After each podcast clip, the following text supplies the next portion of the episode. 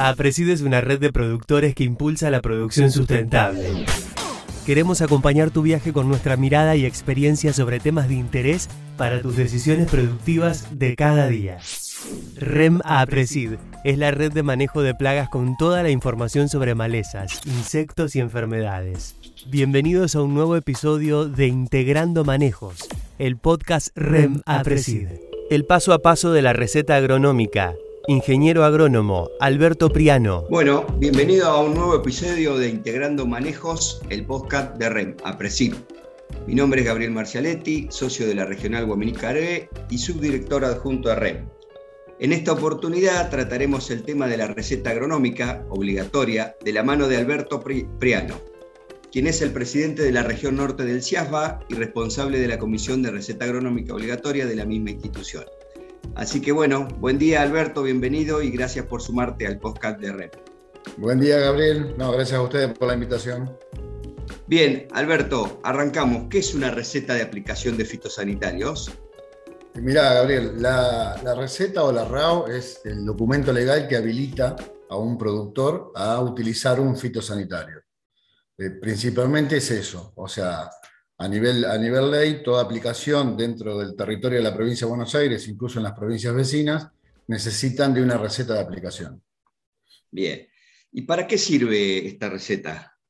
Ah, principalmente la receta lo que te da es trazabilidad en las aplicaciones. Más allá de, de, estar a derecho, dentro de lo que es una receta de aplicaciones están todos los productos que se van a utilizar, las dosis correspondientes el quid, al cual, el del productor o del dueño de la producción al cual se lo está habilitando a, usar un fitosanitario, el posicionamiento del lote y después las recetas tienen todos una parte de recomendaciones donde se deja constancia de cómo debe realizarse la aplicación, de todas las condiciones climáticas, condiciones operativas, todos los lugares a, tener cuidado dentro de la aplicación. Eh, entonces es trazabilidad y tenés todos los datos de la aplicación. Bien, correcto. Se me, ocurre pensar que sería como si yo voy a, necesito comprar un remedio en la farmacia y voy al médico y me hace la receta en función del diagnóstico que me da. O sea, hay un agrónomo que hace un diagnóstico, ¿correcto? Exacto, exacto. Sería, nosotros como agrónomos lo que hacemos es diagnosticar y prescribir. El diagnóstico, por ejemplo, es tener tal maleza en el lote, y con ese diagnóstico uno prescribe un fitosanitario para controlarlo. Es, muy similar a lo que vos decís, Gabriel, es, así. En esa prescripción es como el médico, que el médico te dice tenés que tomar tal pastilla y después en la prescripción, en la recomendación te dice cada cuánto tomarla, en qué condiciones, en ayuna, no en ayuna. Esto es, eh, es muy similar, es muy similar. Es muy similar, perfecto. ¿Y esto quién lo demanda, Alberto? El que necesita la, receta para realizar la aplicación es el productor. Es como te decía recién en la, pregunta anterior, que la receta es, ese documento legal que necesita el productor para realizar la aplicación. La ley lo que dice es que toda aplicación dentro del territorio de la provincia de Buenos Aires tiene que tener una receta de aplicación. Si no la tiene, la aplicación es ilegal. Entonces, el que tiene que tener la receta de la, aplicación es el productor. Bien, correcto. Y digamos, eh, suele suceder que por ahí nos paran en, las calles vecinales la policía. Eh, ¿La policía tiene la obligación de pedirnos la receta o solamente el remito? Porque eso siempre es algo que se genera, se genera un ruido con eso, ¿no? Sí, en realidad, eh, a ver, para pedir una receta de... Vamos por parte primero. Lo que es la policía es un organismo de constatación. el organismo de control es el Ministerio de Asuntos Agrarios de la provincia. Eh, si uno está aplicando, la policía ahí sí puede pedir la, receta de aplicación. Si uno está circulando, eh, no tiene por qué pedirla. O sea, en realidad, o sea, si lo que hace, lo que hace generalmente la policía es cuando hay algún tipo de denuncia o algo, es va, constata, hace un acta donde se piden todas las, bueno, desde las cuestiones del aplicador eh, y todos los demás datos. Pero si uno está aplicando, puede pedir la receta. Si uno está transitando por un camino, no, Bien, no, se ha dado, se ha dado en, el, en el grupo nuestro que han pedido la receta agronómica más por no saber que por, por, eh, ¿cómo es? Eh, por, porque es ley, ¿no? Entonces está bueno aclararlo para la gente que circula, necesita solamente el remito. Eh, si estás aplicando en el campo, ahí es donde necesitarías la receta agronómica, ¿correcto? Tal cual, tal cual. A ver, eh, la responsabilidad del productor es, o sea, obviamente cuando tiene productos lo, eh, saca con el arremito, el arremito reemplazó a la receta de adquisición, o sea, con el arremito la receta de adquisición está reemplazada, pero no reemplaza la receta de aplicación. Entonces, si uno tiene, no sé, si paran un equipo en la calle, lo que le pueden pedir es la habilitación del ministerio, el carnet del operador, seguro contra terceros y todo lo demás. Pero no cuando está, si no está aplicando, no está, no está haciendo trabajo, ¿no?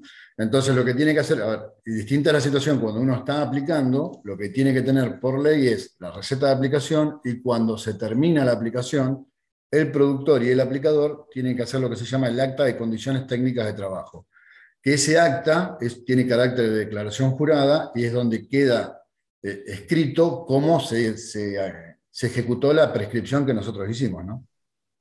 Bien, perfecto. Pensando en eso, mm, por ahí nos vamos de la rama, pero está bueno que preguntártelo.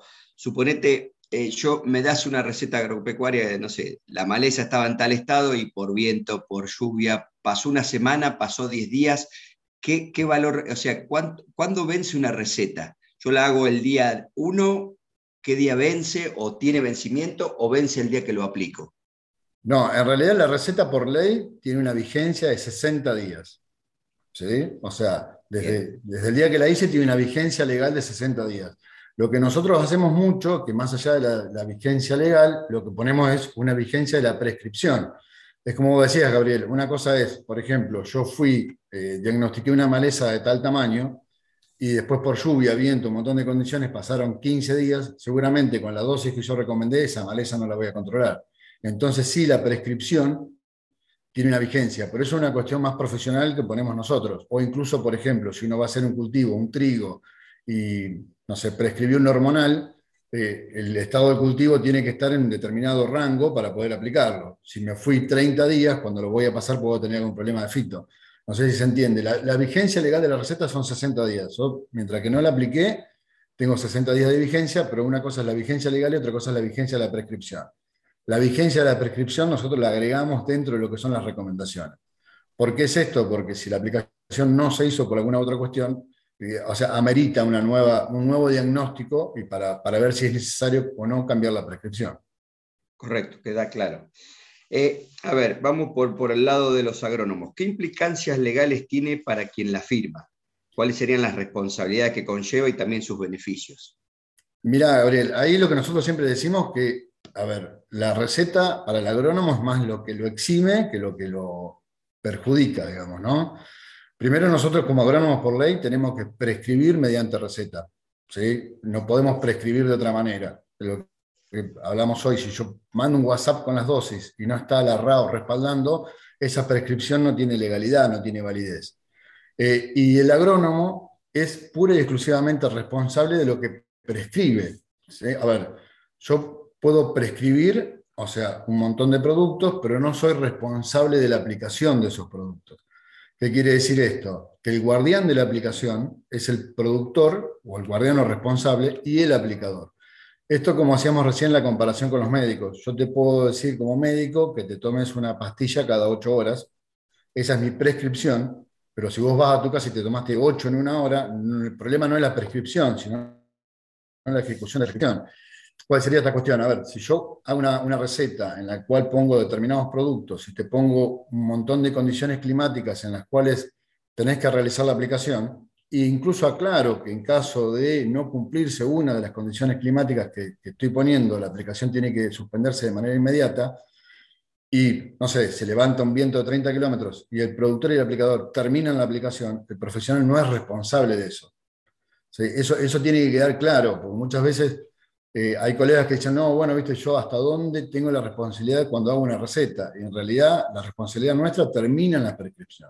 No somos responsables de la aplicación del, producto, de cómo se ejecuta. Por eso existe el acta de condiciones técnicas de trabajo, que como te decía, tiene carácter de declaración jurada. Entonces, ahí es donde queda escrito cómo se ejecutó la prescripción que yo hice. Perfecto, entonces, para que quede claro, eh, yo productor, vengo, o sea, venís vos, recorres el campo, me haces la, hacemos la receta y a partir de ahí la responsabilidad viene a ser mía. O sea, si yo no hago lo que vos me pones en el papel, o me, derivo, me desvío de esa, de esa parte, la responsabilidad empieza a ser del productor y del aplicador, ¿correcto? Tal cual, tal cual. Es como, a ver, eh, vuelvo a decirte lo mismo, yo pongo tener especial cuidado de no afectar zonas pobladas con esta aplicación y el productor y el aplicador aplican con viento para el lado del pueblo, ¿sí? Vos lo que no hiciste fue seguir mi recomendación. ¿Está? O sea, por eso nosotros como profesionales somos responsables de lo que prescribimos. En este punto sí, por ejemplo, es yo no puedo prescribir un producto prohibido. ¿está? Sí sería una responsabilidad mía. Eh, no puedo prescribir en zonas donde no se puede. Si hay un área de exclusión y yo hago una receta, es una mala praxis mía como profesional. Eh, a ver, esas son las cuestiones que nos, atañan bien a, nosotros, ¿no? Bien. Y en, el caso que tenemos algunos problemitas en, en algunos lugares, no en todos, en el caso de los periurbanos, eh, obviamente hay municipalidades que se están abocando a esto y van y controlan y revisan. ¿Es necesario que esté el agrónomo el día de la aplicación? ¿O simplemente yo, emito la, yo agrónomo emito la receta y después, digamos, volvemos a lo mismo, responsabilidad del productor y del aplicador, ¿correcto? Claro, correcto. A ver, eh, nosotros estamos trabajando mucho con el tema de ordenanzas porque hay muchas ordenanzas muy, muy dispares entre sí. Eh, incluso hay ordenanzas que no cumplen con la jerarquía normativa, o sea que son menos restrictivas que una ley provincial. Eh, entonces, desde el colegio se trabaja mucho con ordenanzas para principalmente generar un marco legal claro y seguro para lo que es desarrollo profesional. Ahora vos tenés eh, ordenanzas en las cuales la fiscalización de esa ordenanza o el control está a cargo o del municipio o de, no sé, eh, fiscalizadores privados. El ingeniero que prescribe dentro de esa zona ¿sí? no tiene responsabilidad de la aplicación, siempre y cuando haya prescripto, por ejemplo, las bandas que están permitidas por, por eh, ordenanza. No sé, un, ejemplo, si está permitido banda verde, yo no puedo prescribir una banda azul. ¿Sí? Ese sí es mi responsabilidad. Y lo mismo una zona, como te decía recién, si hay una zona de exclusión, yo no puedo prescribir en una zona de exclusión.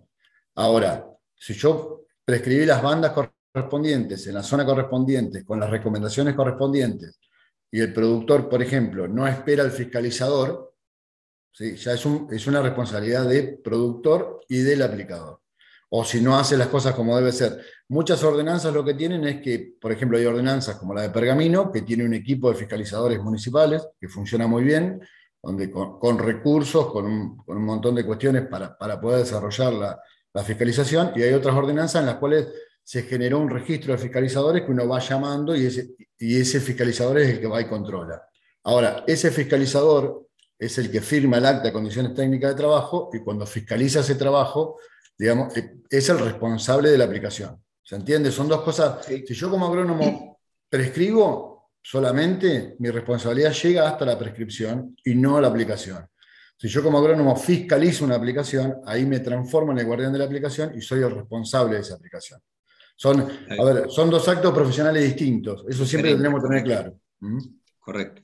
No, no, está bien. Sí, porque bueno, como sabrás, hay lugares donde la municipalidad tiene, en el caso nuestro, la municipalidad de Torkins, eh, tiene un técnico que va y controla y, la verdad que hacen bien su función, así que eso está, bueno destacarlo. Y bueno, y también el tema de los horarios, viste que los horarios de aplicación siempre uno intenta en, lo que es periurbano hacerlo de mañana temprano, por el tema del viento, por el tema de condiciones ambientales, de humedad relativa. Así que bueno, buenísima la aclaración porque dentro de los grupos que, están en APRESID siempre se genera este pequeño debate. Eh, no, es menor, Gabriel, el debate porque la realidad es que eh, siempre, al no tenerlo claro muchas veces, eh, la duda es, bueno, yo hago una prescripción para una zona periurbana, una zona de conflicto, una zona sensible, ¿y cuál, qué problema puedo llegar a tener? Si yo la prescripción la hice bien, ninguno. O sea, como profesional, ninguno. Ahora, si yo fiscalizo, obviamente tengo que, se tiene que cumplir todo lo que dice la, ordenanza y tiene que cumplirse todo lo que dice la receta, ¿no? O sea, pero hay un protocolo de fiscalización que está bueno y hay muchos municipios que están trabajando muy bien. Correcto, no, no, y es importante porque eh, a veces por ahí el productor se desentiende y se va de la aplicación o ese día no puede estar que es tan importante que esté el, digamos, el, que controla como el productor para que se hagan las cosas bien, ¿no? Porque el responsable, el primer responsable es el productor y luego el aplicador, entiendo yo. Sí, a ver, eh, eh, eso es así, pero incluso en una zona periurbana le sumás un responsable más, que es el fiscalizador. O sea que, fíjate que en las zonas periurbanas, cuando funcionan bien las fiscalizaciones, el productor y el, aplicador están protegidos por el fiscalizador, que es el encargado de decir, mira, che, esto está todo bien, puse la firma, se hizo la aplicación. Entonces, eh, muchas veces hay productores y aplicadores que, dicen, che, bueno, pero tengo que esperar al, fiscalizador y yo la aplicación la quiero hacer. Bueno, sí, espéralo, porque es, el que te va a proteger, digamos, que vos hiciste todo bien y, para que te quedes tranquilo. Uno en estas situaciones nunca puede evitar la denuncia, si vamos al caso, porque te pueden denunciar tranquilamente. Lo que pasa en situaciones donde está todo bien es que te denuncian, se presentan los papeles y uno sigue de largo. Es como si te para la policía y te pide seguro y carnet. Si los tenés, agarrás, los presentaste y seguís. Eh, e, esa es la cuestión principalmente que todos tenemos que tener claro, ¿no? Bien. Y un poco pensando en todo esto que, veníamos hablando, eh, digamos, a nivel, bueno, vamos a hablar primero a nivel provincia de Buenos Aires y luego a nivel país. Eh, ¿Cuál es el nivel de adopción de la receta? ¿Se está adoptando, digamos, depende del partido, depende de la zona? ¿Cómo, cómo, cómo lo están viendo desde el CIAMA?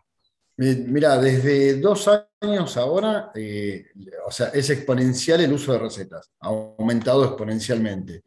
En lo que es la provincia de Buenos Aires, la superficie que está bajo receta está más o menos entre un 15 y un 20% de superficie pero con una disparidad muy grande entre partidos. Los partidos que son más, más agrícolas y con mayor conflictividad tienen superficie bajo receta del 60-70%. Eh, y los partidos por ahí que son más ganaderos, obviamente, tienen menor cantidad de aplicaciones y menor superficie bajo receta. Eh, eso es lo que en la provincia de Buenos Aires incluso hay como focos en los cuales eh, se hace mucha receta, principalmente para estar a derecho, porque son, son zonas conflictivas donde eh, hay una dinámica de denuncias eh, importante, entonces, a ver, no, hay otra manera de, hacer las cosas que, que se estando derecho. Eh, en el resto de las provincias la superficie es similar y con la misma, con la misma disparidad. en zonas por ahí más conflictivas o donde hay mayor demanda social o, donde la cuestión es más complicada, el, nivel de adopción de recetas es, triplica o, cuadriplica la, la cantidad del porcentaje provincial. No sé si se, entiende, Gabriel, cómo, es. Sí, correcto. Como, buenos argentinos somos hijos del rigor. claro, sí. A ver, y también hijos del rigor, y bueno, eh, por ahí lo que, lo que hablábamos un cachito antes es que cada vez hay una demanda social mayor con respecto al tema de aplicaciones, eh, y lo principal es no solamente hacer las cosas bien, sino que quede plasmado que se hace, demostrar que se hace bien y que tenga una trazabilidad. O sea, tengamos en cuenta que la receta lo que te da principalmente es una trazabilidad de las aplicaciones, de todas las aplicaciones que se hacen, donde está el lote posicionado, donde está todo y es online, o sea que puedo tener acceso a qué se aplicó, qué día se aplicó, qué se aplicó y en qué lote se aplicó y en qué dosis, ¿no? No, no, correcto. No, no, yo creo que eso es muy bueno. Primero que, que no, nos ayuda a mejorar todo lo que es la parte, que decías vos, la parte social, eh, que entiendan que nosotros cuando hacemos una aplicación o algo se hace porque no, queda otra, eh, que monitoreamos, que recorremos los lotes, es importante que, digamos, el ciudadano, el citadino o el, mismo pueblo que uno vive, que sepan que cuando uno aplica algo es como cuando te duele una muela o cuando te duele la cabeza. Uno toma algo porque le, por, o, hace una aplicación porque realmente está, eh, está la dolencia o está el síntoma y, hay que tratarlo. Bueno, eh, un poco la, idea de estos podcasts es ir aclarando todo este tipo de cosas y bueno, y que queden bien reflejados.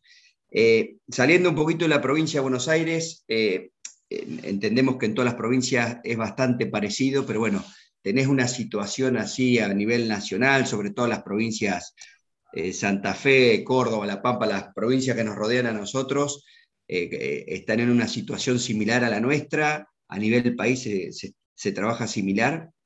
Eh, sí, sí, la situación es muy similar. Eh, la Pampa, hoy por hoy, por ejemplo, no tiene todavía el sistema de recetas, pero también ya, lo, va a implementar.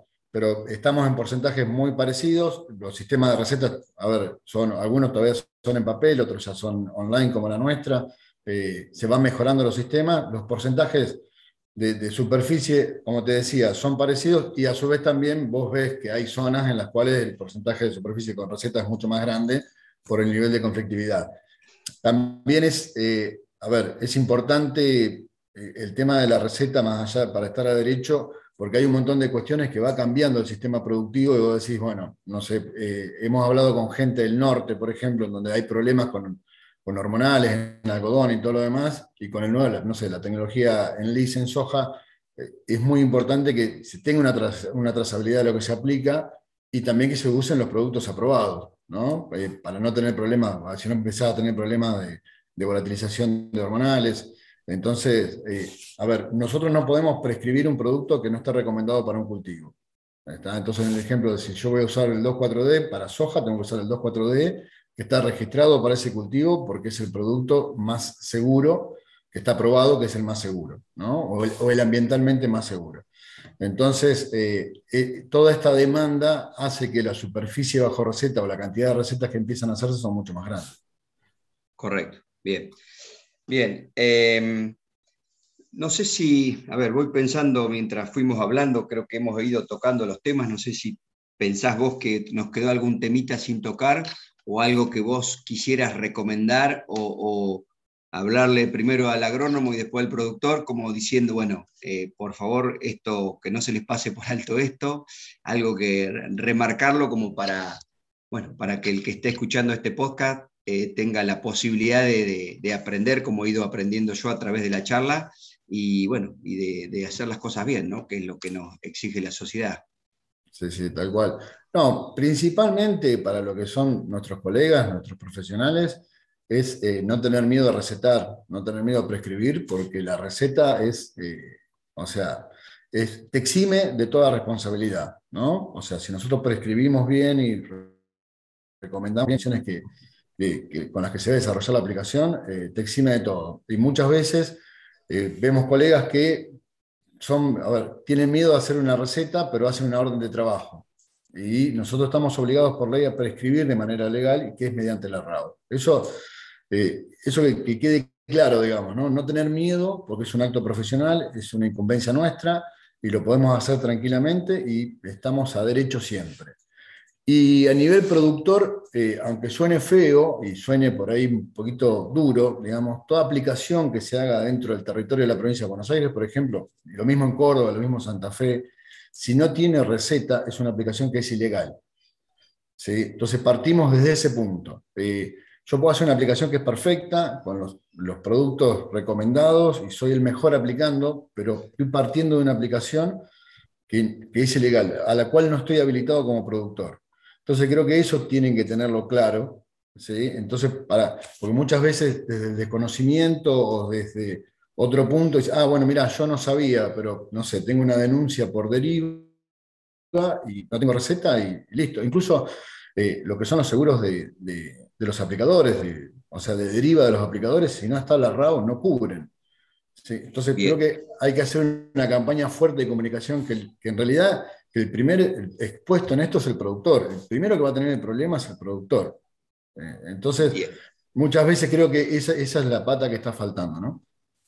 No, queda claro. Aparte, a veces nosotros creemos que estamos haciendo las cosas bien. Eh, y, bueno, y pasan estas cosas, no es que nos denuncia un vecino y si no tenemos la, receta, o sea, cada aplicación que yo tengo que hacer, tengo que tener la receta, sí o sí. Tal cual, tal cual. Y Gabriel, igual incluso por ahí la hiciste perfecta la aplicación. Por ahí sos el mejor, el, mejor aplicador del país, pero sin la receta, la aplicación es ilegal. Eso, es lo que yo siempre quiero que tengan claro, porque muchas veces eh, uno mira la trazabilidad o tiene sistemas de trazabilidad super, que funcionan súper bien, pero no arrancaste desde la receta y todo después para atrás, eh, como no te sirve en tu defensa. Entonces, uno, si uno hace las cosas bien, también lo tiene que demostrar. Por eso es importante este punto, eh, tener eso claro. Uno cuando tiene eso claro ya creo que después es más sencillo, es mucho más sencillo. Correcto, Alberto. Alberto, bueno, creo que vamos terminando. No sé si querés agregar algo más. Eh, para mí quedó clarito todo.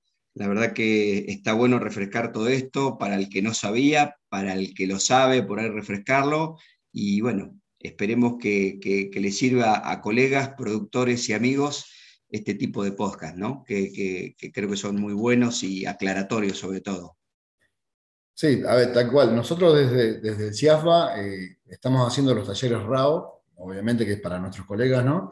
eh, y llevamos hecho más de 95 talleres. O sea, la demanda del último año y medio en talleres es, muy grande, porque también al crecer exponencialmente la, receta, eh, y principalmente los colegas lo que preguntan, hacer una receta tiene una cuestión operativa, pero los colegas lo que preguntan mucho es hasta dónde estoy expuesto, cuáles son mis responsabilidades, legalmente estoy cubierto, no estoy cubierto. Y, y nosotros siempre arrancamos con la misma frase para los colegas, es eh, no importa si aprendiste a hacer una receta con la capacitación, lo más importante es que te vayas sin miedo a recetar, sin miedo a prescribir y con miedo a no, a no, prescribir mediante RAO. Eh, y también, bueno, ese tema con los productores, que en realidad no es una cuestión que nosotros no queremos hacer que la aplicación sea más burocrática, sino que estén al tanto de lo que puede pasar y, y cómo estar a derecho. ¿no? Perfecto. Bueno, Alberto, desde ya, desde REM te agradecemos esperemos que te hayas sentido cómodo y la verdad que muy linda la explicación, eh, muy amable de tu parte. Y bueno, si te querés despedir, hacer el cierre vos y bueno, gracias por todo. está. No, Gabriel, eh, gracias a ustedes. Siempre es bueno eh, el intercambio y siempre es bueno, también todos aprendemos de todos. Y disponible desde el CIAFA o la Comisión RAO para, para lo que necesiten. La verdad que creo que es, es muy bueno informar y eh, y estar al tanto. Así que gracias desde CIAFA, los agradecemos, agradecemos a ustedes. Bueno, muchas gracias. Las siguientes empresas sponsors son parte de la REM. Bayer, Corteva AgriScience, FMC, Summit Agro, Sumitomo Chemical, Singenta, UPL, Rizobacter. Los esperamos en el próximo episodio de Podcast REM, Integrando Manejos.